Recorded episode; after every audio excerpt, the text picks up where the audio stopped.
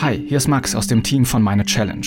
Ich will eine Herausforderung meistern, die mich im Alltag beschäftigt, und dabei lasse ich mir von Wissenschaftlerinnen und Wissenschaftlern helfen. Meine Challenge. Ein Podcast von MDR Wissen. Ich habe vor kurzer Zeit angefangen, mich stärker für alles Lebendige da draußen zu interessieren, für Bäume, Bienen, Käfer, Vögel. Meine Freundin macht sich da manchmal ein bisschen lustig drüber, wenn ich mit so einem Naturführer im Garten hocke und versuche, Tiere zu unterscheiden. Aber hey, ich finde das wirklich faszinierend, die zu beobachten und es macht mir Spaß.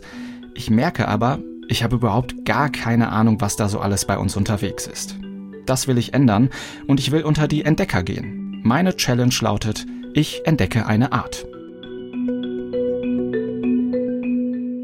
Die Zahl der äh, bis jetzt noch nicht entdeckten Arten je nach äh, Hochrechnung oder je nach Schätzung und äh, Methodik, das schwankt irgendwo zwischen 10 Millionen und ja, manche sagen, es können auch 50 oder 100 Millionen sein. Das ist Günther Matzke-Hayek, Biologe am Rote-Liste-Zentrum Deutschland in Bonn. Das Rote Liste-Zentrum veröffentlicht regelmäßig die roten Listen von gefährdeten Pflanzen- und Tierarten.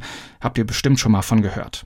Und ist das nicht krass? 10 bis 100 Millionen Arten warten da draußen noch auf Entdeckung. Bislang haben wir, erzählt Günther Matzke-Hayek, etwa 1,3 Millionen Tier- und Pflanzenarten entdeckt und genau beschrieben. Scheinbar geht es der Wissenschaft also ähnlich wie mir. Im Grunde genommen hat sie sehr wenig Ahnung davon, welche und wie viele Lebewesen da draußen so unterwegs sind.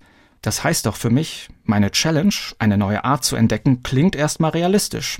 Sogar hier bei uns in Deutschland werden noch neue Arten entdeckt. Das sind aber nicht äh, die spektakulären Arten, die man so als Laie sich vorstellt. Also es werden bei uns eigentlich keine neuen äh, Säugetiere oder Vögel mehr entdeckt. Das ist alles bestens erforscht. Ähm, überhaupt bei den Wirbeltieren sind keine großen Überraschungen mehr zu erwarten. Obwohl, ich hatte jetzt mal nachgesehen, es sind tatsächlich in den letzten 20 Jahren in Deutschland noch fünf neue Fischarten entdeckt worden. Aber das sind dann auch keine ganz auffällig andersartigen Tiere, sondern die sind bisher verwechselt worden mit Nahverwandten. Ist auf jeden Fall schon mal eine wichtige Einschränkung. Ich werde jetzt hier bei mir im Leipziger Auwald keine neue Menschenaffenart entdecken und keinen bunten Vogel, den noch nie jemand gesehen hat. Welche Lebewesen kommen denn dann in Frage? Was Neues könnten Sie am ehesten da entdecken. Ähm, je kleiner, je unauffälliger, je versteckter die leben.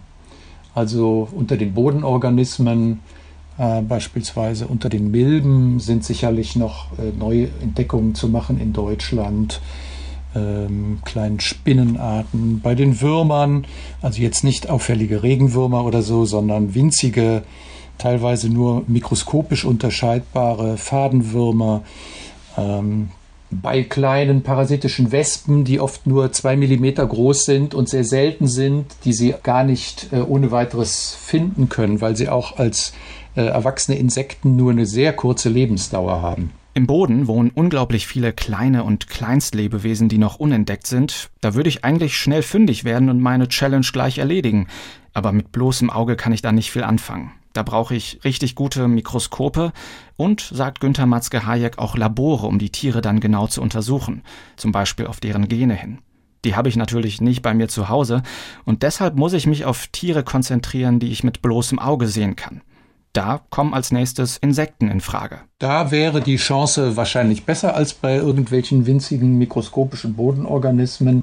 Aber auch da bräuchten Sie äh, wahrscheinlich einige Jahre intensive Beschäftigung, weil ich sag mal 99,99 Prozent von den Insektenarten, die Sie als Laie äh, wahrnehmen und vielleicht fotografieren könnten oder vergleichen könnten mit äh, den Abbildungen in Bestimmungsbüchern, das sind ja häufige, weit verbreitete und schon lange bekannte Arten. Ja gut, es hat niemand gesagt, dass das hier einfach wird, sonst gäbe es wohl auch nicht so viele unentdeckte Arten. Aber ich will mich davon nicht abbringen lassen, sondern loslegen. Nur wie? Also nehmen Sie Kontakt auf äh, mit einer örtlichen oder regionalen Gruppe von Leuten. Gibt es eigentlich bundesweit, gibt es in allen Bundesländern. Wo sind vielleicht Forschergruppen äh, aktiv, die sich um zum Beispiel Schmetterlinge oder um Wildbienen oder um die Erfassung von Gefäßpflanzen, von Blütenpflanzen oder andere Organismen kümmern. Und über diesen Kontakt kriegen sie erstens eigene Artenkenntnis, sie können sich mit denen austauschen, sie lernen unglaublich schnell und viel über die Lebensraumansprüche von einzelnen Arten. Und ähm, ohne dieses Vorwissen und ohne diesen Kontakt mit anderen Leuten als Einzelkämpfer werden sie ihre Challenge nicht äh, gewinnen können. Das habe ich mir gleich zu Herzen genommen und bei der Universität in Leipzig angerufen, am Biologieinstitut. Und die haben mich an eine umtriebige Person vermittelt. Wir können das jetzt gleich mal so als Aufwärmübung machen. Du zeigst mir alles, was du siehst und wir versuchen das zu bestimmen. Also allenfalls grob. Mhm. Okay. Das ist Helene Otto aus Leipzig. Sie arbeitet als Übersetzerin und in ihrem zweiten Leben bestimmt sie Insekten für die Forschung. Sie hilft der Uni und den Naturschutzbehörden bei der Kartierung von Insekten. Auch mit ihren Daten können die dann weiter forschen. Sie interessiert sich vor allem für Tagfalter, also Schmetterlinge und für Käfer. Wir sind ein kleines Stückchen südlich von Leipzig unterwegs in einem Naturschutzgebiet, das aus Wiesen, Wald und größeren Teichen besteht. Und jetzt soll ich einfach mal aufzählen, was ich so sehe. Also wir schreiten jetzt in eine Wiesenlandschaft hinein mit einigen, oh, da fliegen schon einige kleine, was sind das? Sind das schon kleine Schmetterlinge? Ja, das sind äh, Zünsler, in diesem Fall Graszünsler, die erkennt man daran, dass man sie nicht mehr sieht, wenn sie sich gesetzt haben, weil die sich so äh, länglich, also die Flügel so lang zusammenfalten und ah, ja. sich an den Grashalm anschmiegen.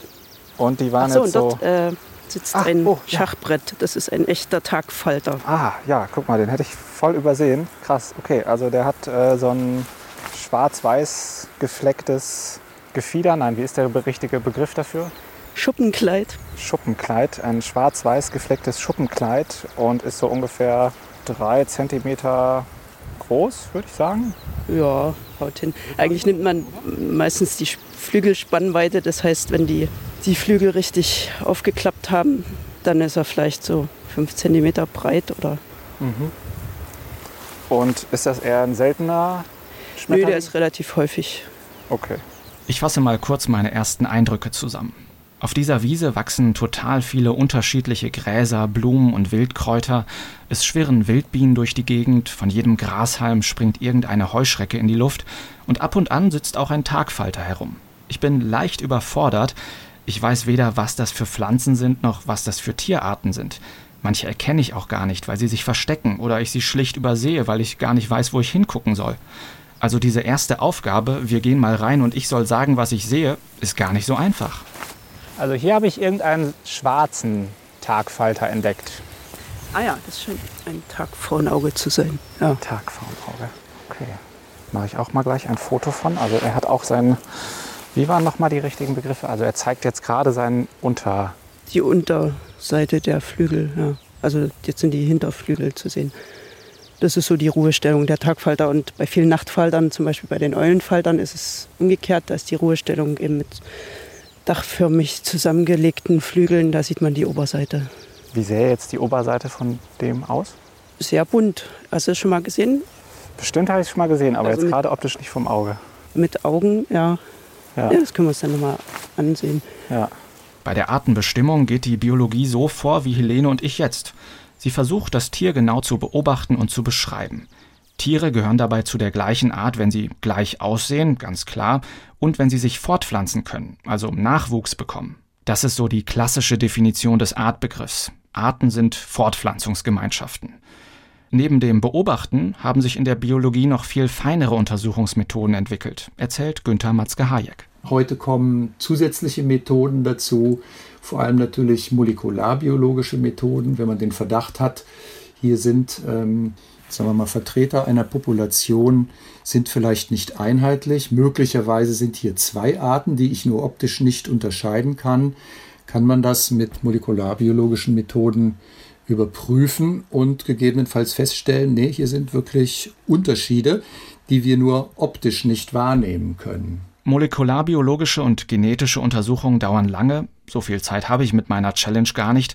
Ich verlasse mich auf meine Sinne, wobei nicht ganz. Helene Otto hat mir im Vorfeld gesagt, ich soll eine Kamera mitbringen.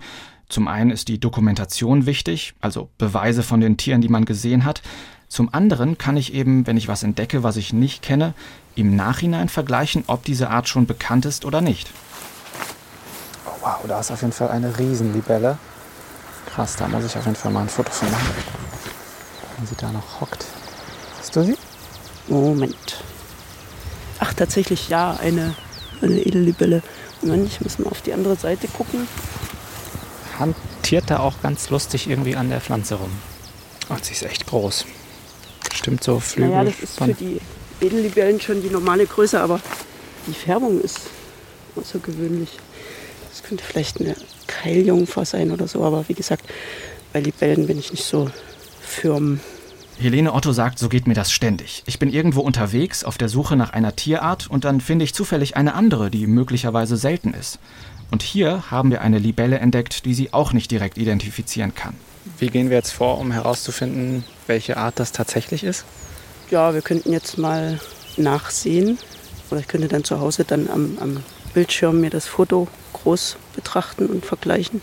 Das heißt, du würdest dann tatsächlich links das Foto und dann rechts verschiedenste Libellenarten einfach mal so durchscrollen und gucken, welche passt. Ja, Okay. Wir schauen uns noch weiter um, doch irgendwann bricht ein richtiger Regenschauer über uns ein. Gibt es denn irgendwelche Tiere, die man bevorzugt bei Regen finden kann? Schnecken, Schnecken, ja, okay. Regenwürmer. Hm, man könnte jetzt nach Käfern suchen, aber das macht dann auch keinen richtigen Spaß. Ja, Wir brechen also die Suche ab und ich nehme noch eine Lektion mit, die auf der Hand liegt. Das Wetter kann ich bei so einer Artensuche eben nicht beeinflussen.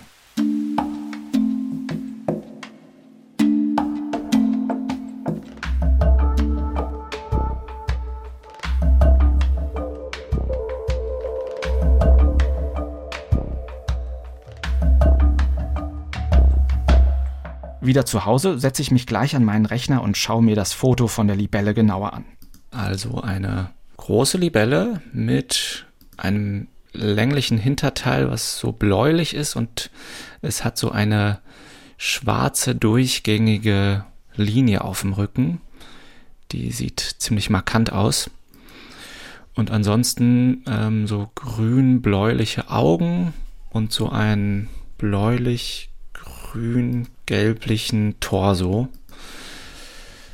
Tja, wenn ich jetzt Naturforscher in der Frühzeit der Artenentdeckung, also so im 17., 18. Jahrhundert gewesen wäre, dann hätte ich vor Ort einfach eine Zeichnung von dem Tier angefertigt und vielleicht einfach gesagt, das ist jetzt eine neue Art, ich benenne die jetzt irgendwie mit einem tollen Namen und dann schicke ich dieses Ergebnis an eine der damaligen Naturforschungsgemeinschaften und warte, bis jemand den Gegenbeweis antritt, dass es doch keine neue Art ist. Heute habe ich natürlich ganz andere Möglichkeiten. Helene Otto hat mir da eine Website genannt, libellenwissen.de, wo jemand alles über Libellen in Deutschland zusammengetragen hat, samt Steckbriefen und Fotos. Und da suche ich jetzt mal herum. Jetzt klicke ich mich hier gerade durch die Arten durch. Mm, Nach ein paar Minuten stoße ich auf etwas. Die große Königslibelle, Anax Imperator. Hm. Die sieht verdächtig aus. Die hat auch so ein bläuliches Hinterteil und auch so eine markante schwarze Linie auf dem Rücken. Und von den Augen wird es auch passen. Ich gucke mir die nochmal genauer an. Es passt vom Aussehen und auch von den Faktoren drumherum. Die große Königslibelle ist sehr wärmeliebend, benötigt Seen oder Teiche in der Nähe und die sind da an dem Standort, wo wir unterwegs waren. Ansonsten ist die große Königslibelle aber relativ anspruchslos, eher eine Generalistin. Weil ich mir trotzdem nicht ganz sicher bin, tausche ich mich nochmal mit Helene Otto aus. Sie schreibt, Ich glaube, das war eine große Königslibelle. Nicht ganz orthodox gefärbt, aber das wird vielleicht noch. Leider keine seltene Art. Im Netz gibt es auch noch verschiedene Foren, wo man Fotos hochladen und nachfragen kann, um welche Art es sich dabei handelt. Das mache ich auch nochmal und auch da kommt die Bestätigung große Königslibelle. Bingo, die Art haben wir wohl getroffen, sie ist aber weder neu noch selten. Naja.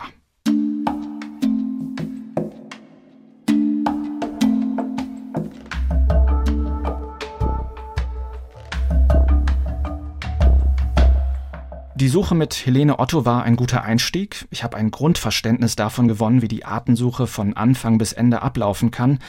Aber mal ehrlich, was bringt das Artenentdecken und Beschreiben eigentlich, also jenseits vom guten Gefühl, ein Entdecker zu sein? Um das zu beantworten, fahre ich noch einmal zu dem Naturschutzgebiet, an dem ich mit Helene Otto war. Diesmal mit dem Biologen Ronny Wolf von der Uni Leipzig und den zwei Biologiestudentinnen Franziska Schmittinger und Luisa Brandner. Die drei kartieren dort gerade Kammmolche, also Amphibien, die bevorzugt in kleineren Gewässern leben. Dazu haben sie kleine Lebendfallen aus leeren Malereimern aufgebaut, in die die Kammmolche reinschwimmen. Und heute schauen Sie sich die Fallen an. In den Fallen schwimmen ein paar kleine Fische, aber kein einziger Kammmolch. Trotzdem notieren die Studentinnen fleißig, was sie finden oder eben nicht. Also einmal schreiben wir auf, wie die Wassertemperatur ist ähm, jeden Tag, wenn wir fangen. Dann schreiben wir auf, was noch in den Fallen war, außer den Kammmolchen. Dann logischerweise die Kammmolche. Und dann haben wir hier noch eine Liste, wo wir aufschreiben, was wir sonst noch außerhalb der Fallen so sehen äh, und finden. Genau wie zum Beispiel den Fischadler, den wir vorhin gesehen haben. Das schreibe ich auch auf. Um dann quasi ein Komplettbild über das Gelände das Gebiet zu bekommen. Genau, also ich äh, werde ja auch meine Bachelorarbeit darüber schreiben und da kommt halt einerseits der Kammmolch, aber ich werde auch ein Kapitel über, was wir sonst gefangen haben, welche Amphibien, was wir für Vögel gesehen haben etc. Genau. Und die Larven, die wir jetzt zum Beispiel gestern auch gecachert haben, was wir heute nochmal machen, ist auch für die Wasserqualität dann wichtig. Das notieren wir uns dann auch. Was sie für die Kammmolche macht, übertrage ich auch auf meine Suche. Erstmal brauche ich das Datum, die Uhrzeit, den genauen Ort, am besten noch mit GPS-Koordinaten. Dann, wie war das Wetter? Wo genau habe ich das Tier gesehen? In welcher Umgebung? Also in welchem genauen Lebensraum? Auf welcher Pflanze? Denn es gibt eben Generalisten, die mit vielen Lebensräumen zurechtkommen und Spezialisten, die ganz besondere Nischen besetzen. Die genaue Beschreibung der Umgebung hilft mir festzustellen, ob der Lebensraum eher speziell oder eher gewöhnlich ist und ob ich da eben eher speziellere oder gewöhnlichere Tiere finde. Kamera und Notizbuch, das sind die beiden Gadgets, die ich für eine vernünftige Suche brauche. Und wenn ich das gut mache, dann können meine Ergebnisse eine Grundlage für die Forschung sein. Wie? Das erklärt mir Ronny Wolf am Beispiel der Kammmolche. Aber ich sehe schon, es wird nichts gefangen. Es ist furchtbar. Es ist natürlich wenn wir hier in den Rohrbacher Teichen in die, was wir wissen über die Rohrbacher Teiche, die, sind ja schon seit Jahrzehnten werden die untersucht. Also es gibt sehr viele Erkenntnisse zu den Vogelarten, die hier vorkommen. Und es gibt ja auch Erkenntnisse gerade aus den 70er, 80er Jahren zu dem Amphibienbestand. Und hier wurde immer davon gesprochen, Kammmolch ist einer der häufigsten Amphibien hier in den Gewässern. Und wir müssen sagen mit unseren Forschungen, nee, und auch wenn wir uns die Artenliste angucken, was also mal hier als Amphibien alles gefunden wurde, die Arten finden wir gar nicht mehr. Also der Lebensraum hat sich, warum auch immer, wie auch immer, verschlechtert. Wir müssen jetzt einfach mal über, das brauchen dafür aber auch mehrere Jahre, um genau zu sagen, was hat sich verschlechtert, für wen hat sich das verschlechtert und was wäre eine mögliche Maßnahme, um das Ganze aufzuhalten oder im besten Fall wieder umzukehren. Das ist einfach auch die bittere Wahrheit über viele Naturschutzgebiete und Ökosysteme. Ihr Zustand verschlechtert sich und die Vielfalt der Lebewesen nimmt ab. Es ist zwar jetzt für die beiden Studentinnen sehr bedauerlich, dass jetzt hier nicht so viele Kammmolche sind, aber wir haben das dritte Jahr jetzt hier systematisch gesucht und damit können wir sagen, okay, dieser Lebensraum ist belegbar so schlecht, wir müssen was tun. Also auch dieses äh, systematische Nicht-Nachweisen ist für uns, für die naturschutzfachliche Arbeit extrem wichtig, damit es nicht so ein Bauchgefühl ist, ja, früher gab es ja mal und jetzt gibt es nicht mehr, sondern wir müssen das belegen können. Ja, und dann können wir auch Maßnahmen in Gang setzen. Das heißt, dahingehend ist dieses Arten beschreiben, Arten entdecken, Arten suchen auch wichtig, um dann sagen zu können, okay, der Zustand dieses Gebiets ist so und so und man müsste ja. das und das tun, damit er besser. Genau, absolut richtig. Ja. Und leider ist es nicht nur immer dieses Neue finden, sondern auch das Nicht-Wiederfinden ist gerade um für Lebensräume etwas zu tun, ist das was ganz wichtig ist. Also es ist ist zwar immer schade, wenn man die Arten nicht mehr findet, aber wenn man sie wirklich systematisch nicht mehr finden kann, obwohl man intensiv gesucht hat, dann müssen wir was tun. Ja, dann müssen wir aktiv werden. Und leider äh, Praxiserfahrung ist man oftmals da schon etwas zu spät. Also dann drückt es wirklich. Dann muss das im nächsten Jahr muss dann was geschehen, sonst war es das. Wenn ich das mal auf die Wiese beziehe, auf der ich am Anfang unterwegs war, für meine Augen, weil ich ein Laie bin, sieht das da gesund aus. Viele Pflanzen, Blumen, ein buntes Insektenschwirren. Eine Biologin, ein Biologe sieht aber auch da, hier fehlt einiges. Vor ein paar Jahren zeigte die sogenannte Krefelder Studie, Ergebnis von jahrzehntelanger Beobachtung von Insekten in deutschen Naturschutzgebieten, dass die Insektenmasse um 75 Prozent zurückgegangen ist. Wo ich ein Insektenparadies sehe, erkennen BiologInnen den Artenschwund. Mit Folgen, die wir noch gar nicht richtig absehen können, erzählt Günther Matzke-Hayek vom Rote-Liste-Zentrum. Ja, es gibt diesen anschaulichen Vergleich eines äh, Flugzeugs oder irgendeiner Maschine, von deren Funktionsfähigkeit unsere Sicherheit abhängig ist. Wenn wir in ein Flugzeug steigen, dann müssen wir uns darauf verlassen, das ist stabil, das trägt uns sicher von A nach B. Und ähm, man könnte auf die Idee kommen als Laie, ja, hier in diesem Flugzeug, da sind äh, 50.000 Metallnieten verbaut. Ähm, das ist doch nicht schlimm, wenn eine Niete reißt, kaputt geht. Da sind doch noch 49.000 äh, und so, so und so viel weitere. Das Flugzeug wird ja trotzdem fliegen. Ja, wird es. Er wird auch bei dem nächsten Niet und äh, bei weiteren noch fliegen. Aber irgendwann äh, entstehen Schwachstellen und dann kann es zur Katastrophe kommen. Also das macht vielleicht klar, es lässt sich nicht genau vorhersagen, was passiert, wann so ein Kipppunkt erreicht ist. Aber wir sollten versuchen, alle Organismen so zu schützen, dass ausreichend große Bestände da sind. Eigentlich ist das eine Binsenweisheit, aber unser Überleben ist von einer intakten Pflanzen- und Tierwelt abhängig. Wenn ich also Tiere beobachte, entdecke und kartiere, dann kann ich die Wissenschaft und den Naturschutz unterstützen. Denn wenn wir Lebensräume und die Artenzusammensetzung gut kennen, können wir sie richtig schützen. Für meine Challenge wird es einerseits nicht leichter, etwas Neues zu finden, weil Ökosysteme wie die Rohrbacher Teiche schlechter werden. Ausgerechnet der Klimawandel kann aber auch bewirken, dass es wahrscheinlicher wird, neue Arten zu entdecken. Also wir finden jetzt hier im Raum Leipzig viel öfter Arten, die eigentlich typisch sind für Mitteleuropa, für Südeuropa, die jetzt also einfach einwandern. Auf der anderen Seite stellen wir fest, dass Tierarten, die eher äh, Kälte adaptiert sind, die also bis nach Mittelskandinavien vorkommen, dass deren Areal bei uns immer mehr verschwindet, dass sie also nach Norden ausweichen und hier bei uns im Süden ihres Areals aussterben. Also so eine Arealverschiebung merken wir hier. Und dann kann man natürlich sagen, man hat eine neue Art, die keine neue Art ist, zumindest für die Region gefunden. Und das ist kein Problem. Also wir brauchen Zoologen, also Leute, die draußen gucken bei den Tieren, was kommt vor, die auch regelmäßig gucken, nicht bloß einmal, sondern immer häufiger. Und dann findet man das, also ja, kein Problem. Eine komplett neue Art entdecken, mit meiner mangelnden Erfahrung und den fehlenden Werkzeugen werde ich das wohl nicht schaffen. Da muss ich ehrlicherweise meine Erwartungen zurückschrauben. Aber was ich finden könnte, ist eine Art, die hier bei uns noch nicht entdeckt wurde. Ich modifiziere also meine Challenge. Statt eine komplett neue Art zu entdecken, will ich eine regional neue Art suchen. Dafür gehe ich ein drittes Mal in das Naturschutzgebiet mit seinen Wiesen, Wäldern und Seen. Den Ort kenne ich jetzt schon ein bisschen und das sollte mir helfen. Wieder bin ich nicht allein, denn Helene Otto hat genauso eine neu eingewanderte Art hier entdeckt reiner Zufall. Also das war zum Beispiel die europäische Gottesanbeterin, die ist ja jetzt sowieso auf dem Vormarsch. Die gab es früher nur im Süden Europas. Da hatte ich auf einer anderen Brachfläche, die dort hinter den Bäumen ist, nach äh, Mönchsraupen gesucht. Also die Mönche sind Nachtfalter, Eulenfalter. Und da hatte ich schon mal welche gesehen am, am Beifuß, also der Beifußmönch die sind relativ selten und da habe ich nachgesucht und zwar keine gefunden, aber dafür sprang mir die Gottesanbeterin vor die Füße und ja, die hätte ich also durchsuchen sicherlich nie gefunden. Ich hatte natürlich auch keine Ahnung, dass die da ist. Wäre doch super, wenn Sie und ich heute wieder Glück hätten. Als erstes zücke ich mein Notizbuch und beschreibe genau die Umgebung, in der wir sind. Und als ich damit fertig bin, stoße ich direkt auf ein mir unbekanntes Tier. Eine recht große Spinne hat so einen gelben Bauch mit so kleinen, sehr feinen schwarzen Streifen und die Beine sind schwarz, braun, schwarz, gelb, äh, immer so im Wechsel gemustert. Ich bin wieder komplett ahnungslos und denke mir, exotisches Tier, oder? Mache ich mal gleich ein Foto von. Kennst du die?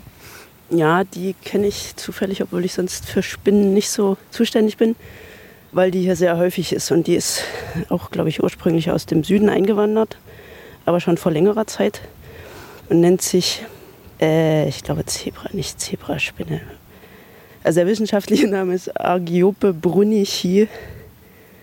Nee, es gibt nämlich noch andere Zebraspinnen, aber die äh, Wespenspinne, ja, Wespenspinne ja. ist einer ja. der deutschen Namen. Ah ja, okay, Wespenspinne ist das doch. Die ist ja. gerade hier auf diesen Wiesen sehr häufig. Wenn ihr euch ein paar der Tiere, die wir gefunden haben, mal ansehen wollt, dann schaut gerne in der Podcast-Beschreibung nach, da haben wir eine Fotogalerie vorbereitet.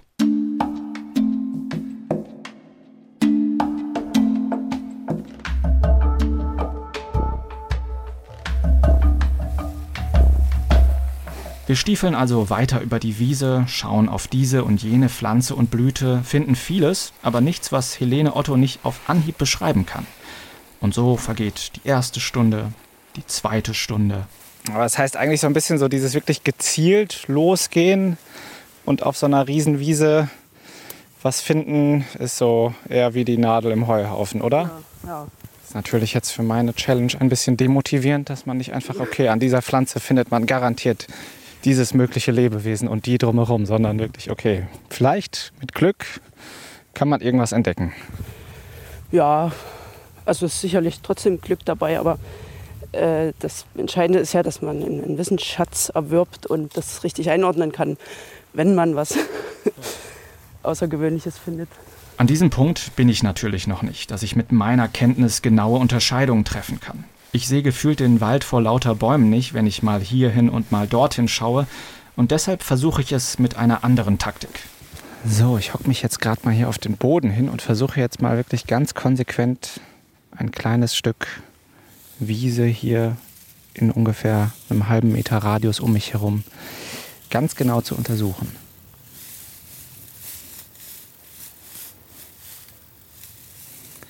Da ist auf jeden Fall eine kleine Ameise. Beim Meer habe ich bislang noch nicht gesehen. Ach, guck mal, hier ist irgendwie so ein kleines Käferartiges. Auch ein toter Käfer. Ja, der stellt sich vielleicht tot. Vielleicht stellt er sich nur tot. Er glänzt auf jeden doch nicht zu greifen, weil der so rund ist. Fall. Ja, Er ist ein Blattkäfer. also hat so eine gelblich schimmernde Haut. Gelblich schimmernden Rücken. Seltenheitsfaktor Äh, gering. verflixt. Was hast du gesehen? Zeig mal. Oh, wow, der ist wirklich riesig. Und daneben ist gleich noch ein Ochsenauge. Ja. Ja, okay. Hier nochmal so ein Goldkäfer. Ah, ja. Was war das, der große? Ein Bockkäfer? Ja, ein Sägebock. Prionus coriarius. Der hat nämlich äh, quasi vorne wie so zwei kleine Sägen als Fühler. Und der ist, boah, ist wirklich groß. Wow. Ja, aber auch nicht selten. Ja, schwierig mit den seltenen Tieren hier heute. Hast du irgendwann, wenn du unterwegs bist, so einen Sättigungsgrad erreicht, wo du sagst, boah, jetzt reicht aber auch mit den ganzen Viechern? Ja, das kommt auch vor. Also meistens bin ich dann wirklich müde und erschöpft oder es ist tatsächlich so, dass ich eine Art so oft gesehen habe, dass ich sage, oh, jetzt mal bitte was anderes. Nach ein paar Stunden merke ich, dass ich ganz schön erschöpft bin. Ich kann gar nicht mehr klar nach Tieren Ausschau halten. Mir tun die Füße weh, ich bin von Mücken zerstochen. Mittlerweile brennt die Sonne auf uns runter und wir beenden unsere Suche. Für mich war es enttäuschend. Nach der ersten Aktion mit der Libelle, die wir erst im Nachhinein bestimmen konnten, dachte ich, diesmal finde ich etwas noch exotischeres oder eben hier in Sachsen Unbekanntes. Aber alles, was wir gefunden haben, konnte Helene Otto direkt bestimmen. Naja, das gehört eben zur Arbeit von InsektenforscherInnen dazu. Man braucht Geduld und Ausdauer, wenn man seltene, unbekannte und ganz neue Tiere finden will. Ganz erfolglos war es heute aber auch nicht, denn Helene Otto wird ein paar der heutigen Funde in eine Datenbank eintragen, mit der die Naturschutzbehörde weiterarbeiten kann. Da gibt es so ein Programm, also eine Datenbank extra für Biologie, also für faunistische Daten und auch für Pflanzen wahrscheinlich, wo ich das eintrage und da mache ich dann einen Auszug, den ich jedes halbe Jahr der UNB übermittle. Und war jetzt heute was dabei, was du da einträgst? Naja, den Sägebock werde ich sicherlich erwähnen und dann äh, werden ja auch regelmäßig rote Listen erarbeitet. Da fließen diese Daten auch mit ein. Immerhin, kleines Trostpflaster für mich. Damit endet meine Challenge. Ich entdecke eine Art. Gut, ich bin ziemlich gescheitert. Ich habe keine neue Art für die Welt entdeckt und das, obwohl die Welt eigentlich voll von neuen Arten ist. Nur eben nicht voll von solchen, die für Laien wie mich leicht auffindbar sind. Also kleinsten Bodenlebewesen zum Beispiel. Oder Insekten, die in Baumkronen leben. Auch da könnte man wohl mit der richtigen Ausrüstung was finden. Oder in anderen Gegenden der Welt, wo einfach weniger Menschen sind und mehr Natur ist. Zum Beispiel schätzen WissenschaftlerInnen, dass in Kanada und den USA noch hunderte kleinster Säugetierarten auf Entdeckung warten. Ich habe in dieser Challenge zumindest mehrere Dutzend Arten gefunden, die ich vorher nicht kannte. Schmetterlinge wie das Schachbrett oder das Ochsenauge, Käfer wie den Sägebock, Spinnen wie die Wespenspinne und natürlich die große Königslibelle. Die werde ich jetzt in Zukunft zuordnen können, wenn ich sie sehe, und diesen kleinen Wissensschatz will ich noch vergrößern. Denn nur was wir kennen, können wir auch richtig schützen. Und wenn wir blind durch die Natur laufen, bemerken wir gar nicht, was alles ausstirbt. Und den Schutz, den brauchen die Ökosysteme mehr denn je. Das war meine Challenge. Geholfen haben mir Clara Fröhlich, Thomas Jähn und Carsten Möbius. Wenn ihr Fragen habt oder Kritik oder Ideen für eine neue Challenge, schreibt uns gerne an challenge.mdr.de. Wir freuen uns, wenn ihr uns abonniert, dann verpasst ihr nämlich auch keine Folgen mehr. Das könnt ihr auf unserer Website machen, challenge.mdr.de oder in der ARD Audiothek, bei Spotify, Apple Podcasts oder wo auch immer ihr eure Podcasts hört. Die nächste Folge kommt wie gewohnt in zwei Wochen. Danke fürs Zuhören. Macht's gut. Das war Meine Challenge, ein Podcast von MDR Wissen.